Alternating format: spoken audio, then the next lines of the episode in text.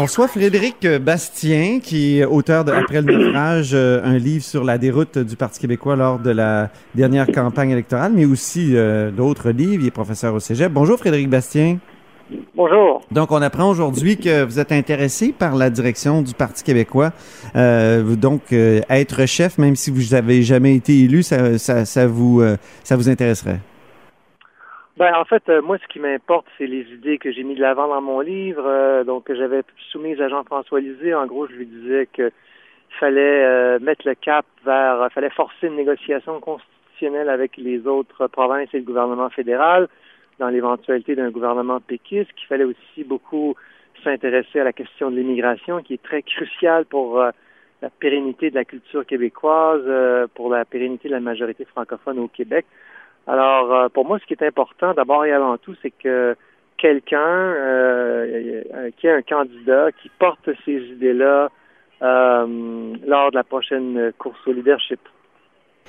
Et la négociation constitutionnelle, vous pensez vraiment que ça, ça intéresserait les péquistes? Parce qu'après tout, c'est comme un retour au beau risque de, de René Lévesque. En tout cas, certains pourraient voir ça comme ça. Oui, mais euh, je veux dire, on a déjà négocié euh, avec le gouvernement fédéral. On a modifié la Constitution en 1997 sous Lucien Bouchard pour euh, mettre en place les commissions scolaires linguistiques. C'est pas parce qu'on négocie une entente avec le gouvernement fédéral que nous renions notre identité souverainiste, notre objectif pour l'indépendance. Alors, au contraire, c'est qu'on a été trop souvent dans une attitude attentiste alors, on attend le grand soir, et puis en réalité, c'est des petits soirs après des petits soirs, et puis notre option, notre partie euh, périclite, euh, et là, on se retrouve dans la situation catastrophique qui a été celle de la dernière élection.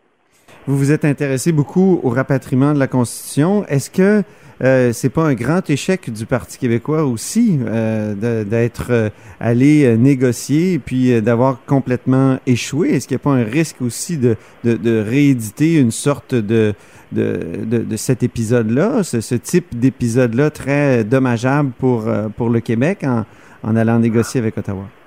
Bon, d'abord, moi, je pense que ce qui est arrivé en 1982, c'est à cause de la Cour suprême du Canada, qui est une cour politique ce sont les juges fédéraux qui ont privé le Québec d'un droit de veto qui lui a été historiquement reconnu. Et donc, euh, si la Cour suprême nous avait pas enlevé notre droit de veto, comme elle l'a fait de façon tout à fait inadmissible, alors euh, il n'y aurait rien de ce qui est arrivé en 81-82 qui se serait passé. Mais euh, donc, comment on peut point. Donc, donc, donc, le, donc le, Parti québécois ne porte aucune responsabilité dans ce qui est arrivé en 1982.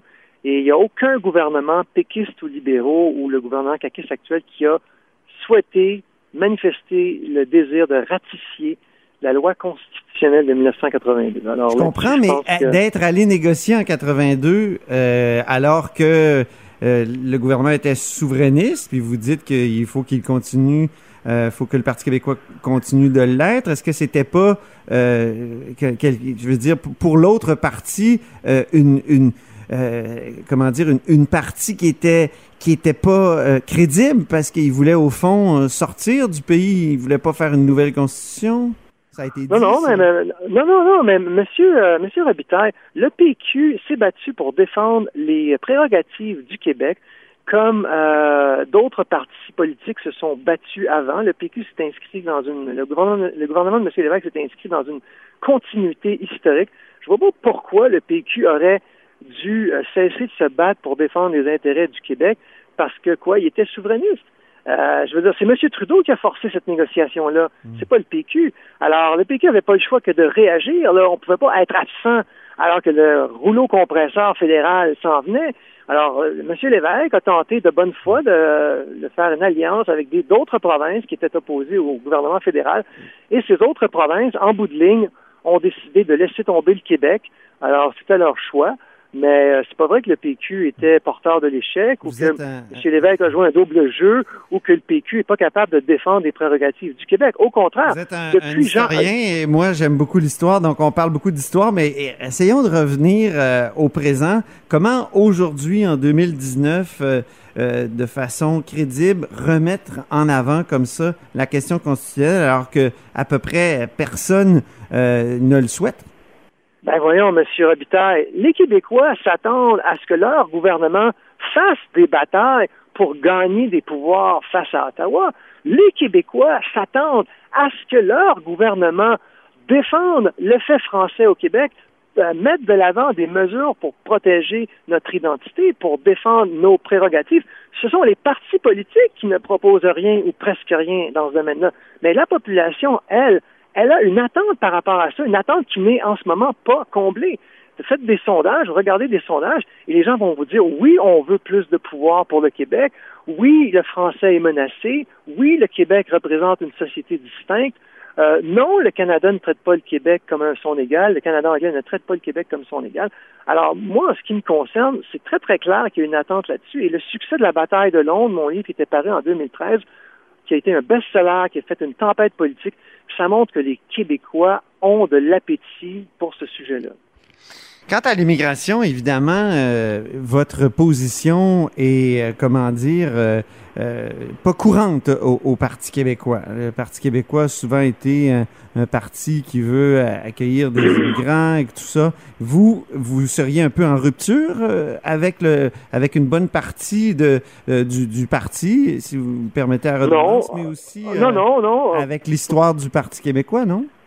Absolument pas. Monsieur Lévesque a fait la bataille lors de son premier mandat pour gagner des pouvoirs en immigration. Et on l'a gagné, cette bataille, sans par ailleurs renier notre idéal souverainiste. Et donc, on a gagné des pouvoirs pour sélectionner une partie de notre immigration en 1979. Pourquoi est-ce que M. Lévesque a mené cette bataille? Parce qu'il était conscient que l'immigration a un impact très important, a des conséquences culturelles très importante pour le Québec. Et les Britanniques, au 19e siècle, ont essayé de nous noyer dans une, le fédéral, enfin, le, les pouvoirs, le pouvoir impérial a essayé de nous noyer dans une immigration britannique au 19e siècle. Donc, l'immigration, c'est une question extrêmement importante et c'est pour ça que M. Lévesque a fait la bataille pour qu'on ait des pouvoirs pour sélectionner notre immigration. Vous réclamez, vous, une baisse du seuil de, d'accueil du nombre de, d'arrivants, de, nouveaux arrivants qu'on, de, entre 25 et, 30 000. Actuellement, c'est quoi? 50 000? Les chambres de commerce réclament 60 000. Euh, ben oui, ben les, chambres de commerce en veulent toujours euh, plus. Euh, oui. oui, ça va faire... Ben, c'est parce que les, d'abord, il y a 20 000 immigrants, grosso modo, qui rentrent au Québec, bon an, mal an, à cause du gouvernement fédéral, donc les réfugiés, les réunifications familiales. Alors même si le Québec sélectionnait zéro immigrant dans la, la, portion que lui sélectionne, il en rentrerait quand même 20 000. Tant, tant et aussi longtemps qu'on va être dans le Canada, il va rentrer plus ou moins minimalement 20 000 immigrants. Pour la portion que nous contrôlons, moi ce que je dis, c'est que il faut renforcer le fait français. Le nombre de, nombre de Québécois de, de langue maternelle française est en chute dramatique depuis plusieurs années et ça va se poursuivre dans les prochaines années. Et en grande partie, la raison, c'est l'immigration. Donc, on doit sélectionner les gens qui parlent déjà français, et ça, en passant, le PQ le promettait déjà à la dernière élection, mais M. Lisée, malheureusement, n'en a presque pas parlé.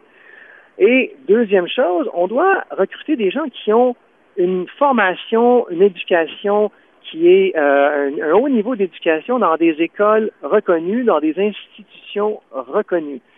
Et si on fait ça, ces, ces gens-là vont s'intégrer euh, tout à fait naturellement, rapidement à la majorité francophone et éventuellement, ils vont, euh, eux ou leurs enfants, vont s'assimiler à la majorité francophone.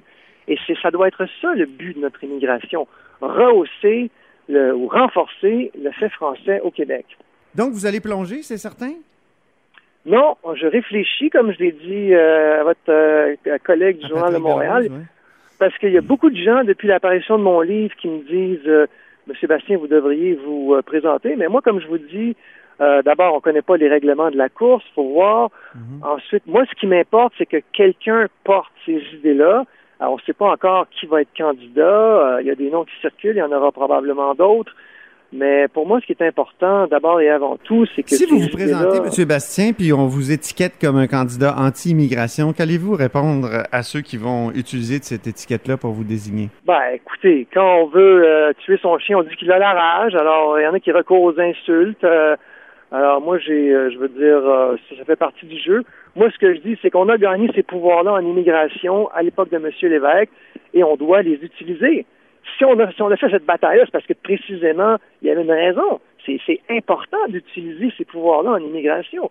Sinon, pourquoi on a fait cette bataille-là? Très bien. Ben, c'est tout le temps qu'on avait. Merci beaucoup, Frédéric Bastien. Merci, M. Robitaille. Merci. Donc, Frédéric Bastien est auteur de Après le naufrage, euh, donc un livre sur la déroute du Parti québécois. Euh, et il est aussi professeur au Cégep Dawson et peut-être candidat à la direction du Parti québécois.